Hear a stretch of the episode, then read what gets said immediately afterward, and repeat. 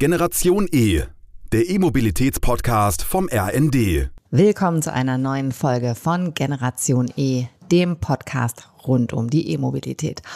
Heute blicken wir auf einen sehr spannenden und äußerst publikumswirksamen Bereich, der sich wie unsere Mobilität im Wandel befindet, den Motorsport. Und dafür habe ich zwei Experten für die heutige Folge eingeladen. Hans-Joachim Stuck, eine Rennfahrerlegende, Motorsport-Experte und seit über 14 Jahren Repräsentant Motorsport für den VW-Konzern. Hallo, Herr Stuck. Hallo, lieben Gruß. Ich freue mich sehr, Frau Heine, dass wir zusammen sind. Wunderbar. ja, ich freue mich, dass Sie mit dabei sind. Und hier mit mir im Studio ist unser Christoph Johann, langjähriger Motorsportjournalist für diverse Magazine und Fernsehsender, ein Kenner der Branche und, das darf ich glaube ich sagen, ein Mobilitätskonnoisseur. Hallo, Christoph. Hallo, Dorte. Grüß dich, Striezel. Herr Schuck, eine Frage, die ich sehr gerne und vor allem Ihnen auch sehr gerne schon immer mal stellen wollte. Wie sieht denn Ihre tägliche Mobilität aus? Ja, also die beschränkt sich äh, hier, weil ich ja in Tirol wohne. Eigentlich, wenn ich zu Hause bin, dann wird nicht groß Auto gefahren. Wir sind meist hier dann im Ort in, in schönen Kitzbühel, da muss man nicht groß rumfahren. Aber wenn ich mich dann bewege, dann bewege ich einen Touareg V8 Diesel, äh, mit dem ich natürlich auch perfekt bei Langstrecken unterwegs bin und äh, der natürlich über die, über die neuen Dieselwerte, über die neuen WLTP-Werte verfügt und ja auch bekanntermaßen ein sehr umweltfreundliches Auto ist, entgegen dem, was immer behauptet wird. Denn ich kenne kein Fahrzeug, was so eine Leistung hat und mit dem man so weit eine Reichweite hat wie mit diesem V8 Diesel. Das ist schon unglaublich. Ich muss jetzt ja trotzdem fragen, aber warum fahren Sie denn noch gar kein E-Auto? Weil ich, wenn ich unterwegs bin, meist große Strecken fahren muss, dann nach Wolfsburg zum Beispiel oder regelmäßig auch nach Stuttgart. Und da würde für mich von der Reichweite her äh, oder auch von, dem, von der Zeit, die man dahin braucht, mit eventuell mit Nachladen das wäre für mich sehr problematisch. Äh, ich fahre auch nicht gerne Zug. Ich muss auch sagen, wenn ich äh, mit dem Auto fahren kann, dann fahre ich lieber mit dem Auto, wie dass ich fliege. Fliegen ist eigentlich gerade im Moment immer sehr angenehm mit den ganzen äh, Auflagen und Beschränkungen. Also da in, für, für meinen Bereich ist ein, E-Auto ein von Langstrecken her nicht geeignet. Allerdings werde ich mir jetzt in naher Zukunft ganz sicherlich auch einen ID3 vor die Haustür stellen, denn wenn man hier im Bereich, in dem Bereich, wo man wohnt, den täglichen Bedarf, den kann man sicher mit einem äh, E-Auto abdecken, gar keine Frage. Das kommt demnächst ins Haus. Wahrscheinlich in diesem Jahr noch. Muss ich dir beipflichten, Striezel? Ich fahre konsequent seit einem halben Jahr nur E, einfach auch um das auszuprobieren. Und das ist im urbanen Raum ganz wunderbar. Auf Langstrecke, da erlebst du einfach was. Das ist wirklich alles noch. Richtig. Also, äh, das, das wird ein besonderer Podcast dann irgendwann mal, Doro, wenn ich erzähle, was ich unterwegs auf Langstrecken erlebe. Das ist schon noch, das ist schon noch schwierig. Da hast du völlig recht. Ja. Oder wenn du dann die verrückten Beschränkungen siehst, du sitzt im Flugzeug und musst dann äh, die Maske aufhaben, das ist auch vernünftig dann wird nach Reihen ausgestiegen mit Abstand und dann stopfen 60 Leute unten in einen Bus, der so ein Terminal fährt. Gell? Ja, das ist natürlich ein Witz. Da muss man einfach sagen, da äh, ist für mich auch viele Dinge, die da heute stattfinden, einfach nicht äh, konsequent genug und auch nicht entsprechend den, den, den äh, Anforderungen mhm. sind einfach schlechter organisiert, muss man sagen. Das macht die Reiserei heute relativ äh, schwierig und auch unkomfortabel. Genau, jetzt wollen wir unsere Reise mal wieder ein bisschen in den Motorsport lenken. Ja. Und äh, so alternative Antriebe, wir haben jetzt gerade schon mal so einen ganz kleinen Schlenker gemacht, die werden ja auch zunehmend im Motorsport ein Thema sein. Da gibt es zum Beispiel die Formel E, aber es gibt ja auch noch ganz andere Ligen. Und da gibt es ja auch ganz diverse Antriebsmöglichkeiten. Was ist Ihrer Meinung denn nach die größte Herausforderung für die Hersteller in Bezug auf die Antriebswende? Ja, wenn ich kurz was zur Formel E sagen darf, da bin ich ja selbst auch tätig. Ich bin ja bei der FIA dort als Steward unterwegs. Und ich muss sagen, seit Beginn der Formel E, dem es jetzt gibt, seit vier Jahren, glaube ich jetzt, oder fünf Jahren, ist das für mich eine ganz besonders spektakuläre und auch interessante Alternative zur Formel 1. Die wird die Formel 1 für sicher nie ersetzen, aber wir hätten sicherlich keine Rennen mit einem Formel 1 fahren können in New York, in Zürich, in Berlin, wo wir in Städten überall gefahren sind und vor allen Dingen auch die, das ganze System der Formel E als Eintagesveranstaltung passt absolut in die Zeit und ist auch von den, wenn du mit den Fahrern sprichst, eine große Herausforderung, keine große Aerodynamik, keine unglaublichen Reifenbreiten, äh, keine 300 Meter weit geteerten Auslaufzonen. Also sowohl für Fahrer wie auch für die Zuschauer finde ich eine ganz tolle Serie, absolut. Aber sag mal, äh, äh, Striezel, wir haben ja einen ziemlichen Exodus an Herstellern im Moment aus der Formel E. Gerade die deutschen Hersteller gehen ja reihenweise raus. Ja. Siehst du, dass das weitergeht, dass da wieder ein, ein Aufschwung kommt? Äh, ich bin da ein bisschen auch enttäuscht, dass da jetzt wirklich so viele rausgehen. Das kann ich auch nicht ganz nachvollziehen. Ich finde das auch sehr schade. Ich äh, hoffe, dass äh, Alejandro Agag, der für mich ein wirklicher, ein Visionär war, wie er das ja äh, ins Leben gerufen hat, dass es weitergeht irgendwie. Weil eben, wie gesagt, ich fände es einfach schade, wenn man in dem, in dem Bereich da nicht weitermachen würde. Das, was Agag jetzt macht, diese Extreme E da in der Wüste mit irgendwelchen SUVs rumfahren, äh, da muss ich sagen, davon bin ich nicht so begeistert. Weil erstens kommt da keine Zuschauer hin, da kommt keiner hin. Und zweitens da die, die SUVs auch gerade von dem Thema Reichweite her, das passt irgendwie nicht zusammen. Das, also das finde ich ein bisschen schade. Werden wir sehen, wie sich das entwickelt. Müssen wir ein bisschen die Daumen halten. Gilt ja wahrscheinlich auch für Audi äh, in, in, in, der Dakar. Also das ist ja auch irgendwie so ein Twitter, was die da an den Start schicken. Richtiges E-Auto ist das ja auch nicht, ne? Ja, sicher. Ich meine, man hat natürlich eben, gerade im Konzern sind natürlich, äh, muss man auch die Zukunft beobachten. Wo geht's hin? Wo geht die Richtung hin? Äh, wir, wir werden natürlich auch dort äh, ganz genau beobachten, wo, wo sich das hinentwickelt, sei es jetzt in der Formel 1. Jetzt kommt ja Gott sei Dank auch erstmal mit, mit synthetischen äh, Benzin im nächsten Jahr. Die Autos fahren, das ist für mich ein ganz logischer Schritt, das kann man machen. Da ist ja Porsche auch schon in diesem Jahr ein Vorreiter die den äh, Carrera Cup und Super Cup mit dem Kraftstoff betreiben, das ist ein absolutes Muss und das ist auch wieder mal da, wo man wieder Zeichen setzen kann. Also das wird sicherlich auch wie jetzt künftig die Regularien ausschauen, für in, gerade im Motorsport auch äh, richtungsweisend sein, wie es da weitergeht. Habe ich direkt mal eine Frage, jetzt ist gerade das Stichwort synthetische Kraftstoffe schon gefallen. Mhm. Was ist das denn genau und welche Chancen räumen Sie denn da im Motorsport überhaupt diesen Alternativen ein? Also in der Formel 1 ist ja schon beschlossene Sache dass das gemacht wird. Das finde ich auch richtig. Äh, das ist auch, ist, man muss ja auch da äh, mal zeigen, dass man in die Zukunft denkt. Da muss, darf man nicht borniert einfach nur an, an die Ignoranz sein und da nicht denken. Das finde ich gut. Und wenn man dann sieht, dass auch in anderen Rennserien, wie zum Beispiel auch in der DTM, wird ja auch darüber nachgedacht, äh, sogar in Endkonsequenz vielleicht sogar mal komplett elektrisch zu fahren. Da gibt es ja schon bereits Ansätze.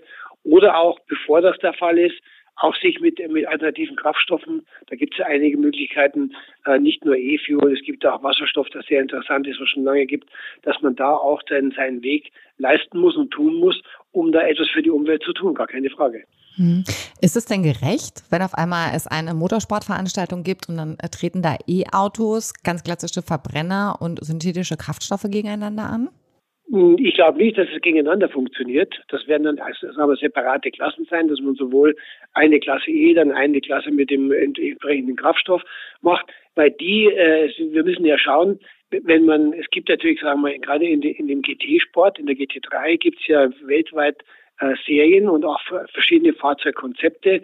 Aber und das Ganze wird ja dann auch möglich gemacht, als eine sogenannte Balance of Performance gibt. Das heißt, damit ein V8 angetriebener Mercedes Frontmotor gegen einen Ferrari Mittelmotor antreten kann. Aber das wird sich sicherlich nicht so schnell realisieren lassen, dann die auch noch mit unterschiedlichen Kraftstoffen zu fahren zu lassen. Das hat ja auch, das finde ich auch nicht gut. Also wenn man eine Rennserie mit einem bestimmten, eine bestimmte Klasse fährt, dann fährt die mit dem Kraftstoff A, der nächste fährt B, der nächste fährt elektrisch. Das muss schon dann einheitlich bleiben. Aber ganz ehrlich, synthetische Kraftstoffe, ich, ich sag mal, ähm, da kann man über den Einsatz kann man, kann man diskutieren. Die sind natürlich sehr sauber, aber auch nicht sehr effizient in der Produktion. Aber das mal beiseite gelassen, ist ja die einzige Chance, dass wir uns im Motorsport den Sound erhalten, dass wir Verbrenner erhalten, weil ich glaube, da sind wir uns einig, Motorsport ohne geilen Sound ist irgendwie Mist. Ja, sicher, das hast du ja. Beim synthetischen Kraftstoff ist, bleibt ja der Sound, das ist ja gar keine Frage. Dann kannst du den Verbrenner beibehalten Natürlich. und das ist der größte ja. Vorteil für mich von synthetischen Kraftstoffen. Na klar, sicher kannst du den beibehalten, das ist ja gar kein Thema. Ja. Dazu gibt es eine lustige Geschichte, wie ich zum ersten Mal bei der Formel E war, beim allerersten Rennen in Miami vor vier Jahren, sind wir nach dem Rennen mit meiner Frau nach Hause gegangen zum Hotel, da sage ich, weißt du, Schatzi, es ist schon, also Motorsport ohne, ohne Krach ist doch nichts. Da sagt sie zu mir, pass mal auf, Alter, du hast dir 50 Jahre lang Ohrstöpsel gegen den Lärm reingeschoben, in die Ohren, jetzt brauchst du nicht beschweren, wenn es mal kein Lärm mehr ist. Ne? Eine weise also, Frau. ja, aber ich muss, ich muss schon sagen, äh, wenn man in der Formel E tätig ist, unterwegs ist das ganze Jahr, dann empfindet man es manchmal sogar auch sehr angenehm, wenn äh, ist ja nicht so, dass die Formel E überhaupt keine Geräusche macht. Du hast dort auch Fahrgeräusche, du hörst Getriebe, du hörst die Aerodynamik von den Autos. Es ist manchmal auch ganz angenehm, wenn es nicht so laut ist. Ich finde da, da die Variabilität finde ich da gut. Aber grundsätzlich muss man sagen, ist es schon schön, wenn ein Auto einen guten Sound hat. Das fängt im Straßenverkehr an, wenn du V8 fährst und du fährst einen 911 Porsche mit dem Sound. Das hat schon was, da muss man schon ganz ehrlich sein. Ja, ganz klar. Ist auf jeden Fall ein sinnliches Erlebnis. Das ähm, ja. steht ganz außer Frage. Aber ich habe mal eine Frage. Sie haben es eben schon ein bisschen in einer Aussage angedeutet, dass die Formel E, die ist jetzt seit vier Jahren am Start, aber sie so richtig durchgestartet ist sie noch nicht. Woran liegt es denn, dass sie nicht so populär ist wie die Formel 1 zum Beispiel? Naja, das ist so grundsätzlich die Einstellung. Ich sehe das immer wieder, auch wenn ich da dann mal einen Post mache vom Wochenende, dann habe ich wirklich 70 Prozent der Leute, die mir, also ich habe schon eine ganze Menge Follower, die sagen, was willst du mit deinem Rasenmäher-Sound und so weiter und so fort, gell? Da sieht man schon, dass da schon Leute wirklich auf bestimmte äh, Dinge ungern verzichten im Motorsport. Auf der anderen Seite allerdings, wenn du, wenn du dann vor Ort bist und siehst, wie die Leute das auch zu schätzen wissen, dass eben mal kein Krach ist, dass du auch die Kinder mitnehmen kannst, du kannst den Hund mitnehmen. Und das ist schon eine interessante Geschichte. Und ich bedauere auch ein bisschen, wie schon vorher schon gesagt, den Rückzug einiger Teams, einiger Hersteller. Und ich kann nur hoffen, dass das äh, sich wieder ein bisschen ändert, wenn man gerade auch jetzt noch das ganze Thema Umwelt und mit in, ins, ins noch mit hineinbezieht, ist das ein interessanter, alternativer, sehr guter Weg. Was müsste es denn vielleicht noch für Hebel geben, dass wieder so eine Rückkehr zur Formel E ist oder dass es auch für das Publikum interessanter wird? Na gut, also wie, wie gesagt, Interesse vom Publikum ist da, das sieht man in den Zuschauerzahlen. Du hast natürlich nicht dort 100.000, weil das ja gar nicht geht von den Tribünen her. Aber die Tribünen, die sowohl in New York oder ob das Berlin war oder sonst irgendwo oder Zürich aufgebaut worden sind, die waren immer ausverkauft. Das ist schon mal eine gute Geschichte mit 20, 25, 30.000 Leuten. Das sehe ich schon so. Auf der anderen Seite bin ich auch überzeugt, wenn wir jetzt mal dann im nächsten Jahr kommt ein neues Formel 1 Reglement. Wir werden auch im GT-Sport einiges Gute erleben. Die DTM ist gut. Die ganzen äh, GT2 European Series sind gut. Le Mans wird eine gute Geschichte werden. Und dazu haben ja auch sich einige Hersteller wieder bekannt zu dem äh, LMDH, LMP1-Programm mit diesen Prototypen. Und da finde ich, das ist nicht so ganz der richtige Weg, weil wir haben eigentlich mit den GT3-Fahrzeugen weltweit ein tolles äh, sportliches Feld mit Autos fahren zu können.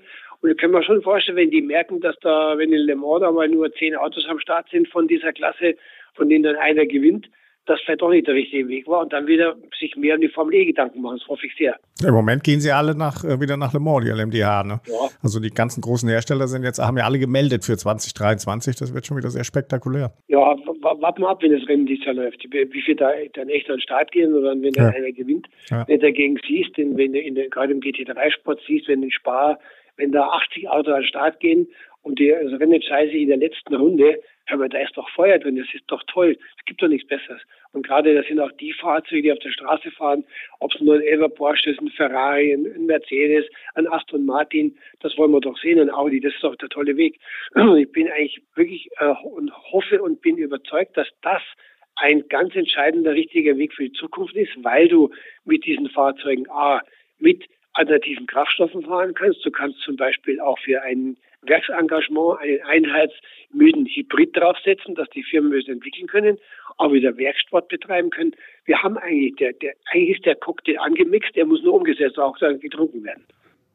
Glauben Sie denn, dass es so eine Veranstaltung, so eine Kultveranstaltung wie äh, das Rennen von Le Mans geben sollte, eine eigene, um die E-Mobilität noch weiter in den Fokus zu rücken? Weil das hat ja auch eine Strahlkraft ne, für die Nutzer. Mit Sicherheit. Da muss ich aber ganz klar sagen, also Le Mans wird für mich, also ein 24-Stunden-Rennen mit E-Autos, das halte ich in den nächsten, äh, nächsten Jahren mit Sicherheit für ausgeschlossen. Weil selbst wenn, wenn du dann da beim Boxenstopp die, die Batterien wechseln musst, das macht für mich keinen Sinn. Also sagen wir mal, Langstreckenrennen, 24-Stunden-Rennen werden sicherlich und hoffe ich auch noch recht lange mit Verbrennungsmotoren mit entsprechenden Antriebsalternativen äh, da äh, durchgeführt. Mhm.